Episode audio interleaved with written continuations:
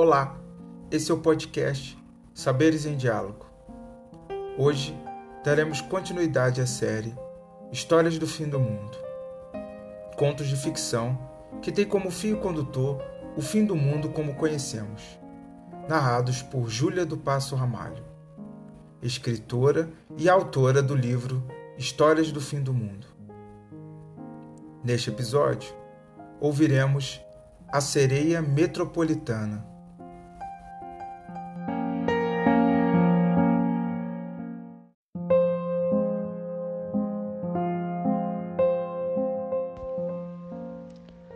Todo dia ao despertar, dirigia-se à mureta que lhe separava do mar. Lá se abandonava o ritual que lhe parecia tão antigo quanto o mundo. Soltava os cabelos que lhe percorriam as costas até quase tocar o chão e punha-se a penteá-los. Cumpria a tarefa sem pressa, entregando-se aos movimentos dos braços e a sentir a ondas dos fios abraçar sua totalidade.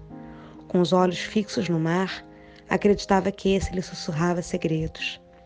Desviando os olhos da maré, observava quem passava, e nos olhos dos homens via-se refletida.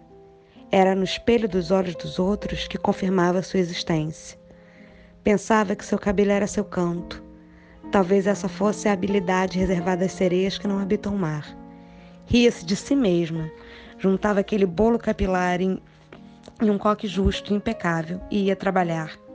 Trabalhar e depois era casa, as rotinas de organizar um lar, então cama. Tudo somente para acordar em uma próxima manhã e fazer-se sereia à beira-mar.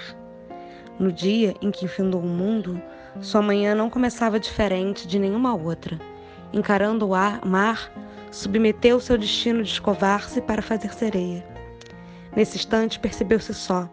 Não havia sequer um par de olhos a lhe confirmar sua existência de peixe humano em um suspiro que percebeu que o único observador sobre o firmamento escuro e esponjoso era a própria imensidão marítima. Caminhou até o mar, os cabelos soltos e desalinhados pelo vento que vinham de todo aquele azul insistindo-lhe em convidar para cantar. Doou-se às águas salgadas.